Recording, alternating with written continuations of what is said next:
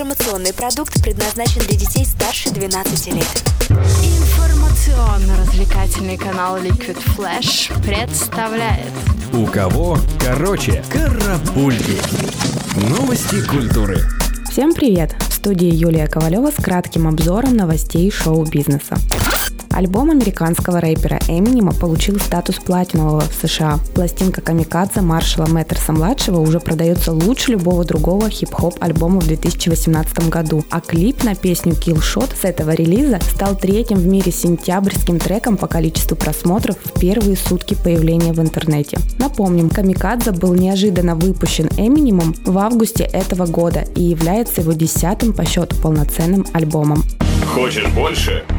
Нет, это не реклама ставок на спорт. Заходи. На новое вещание .рф. Узнай больше о передачах Liquid Flash и вместе с нами войди в историю нового вещания.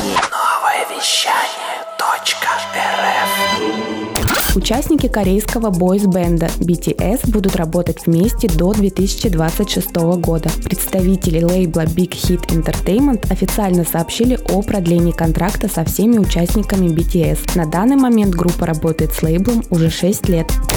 9 ноября в Москве пройдет мини-фестиваль итальянского лейбла Life and Death. Вечеринка будет построена на противоречиях. На одном танцполе будут играть IDM и техно, на втором фанк и диско. В лайнапе заявлены такие артисты, как Пачанга Boys, Перл, Moscow Man, а также основатель сообщества Манфреди Романа, известный как диджей Теннис. Альтернативная рок-группа Free Days Grace даст концерт в России. Группа приедет в нашу страну четвертый раз в рамках поддержки нового альбома Outsider, который артисты выпустили в марте 2018 года. Концерт в Санкт-Петербурге пройдет 2 ноября в пространстве A2 Green Concert, а 4 ноября Free Days Grace выступит в Москве в Адреналин Стадиум.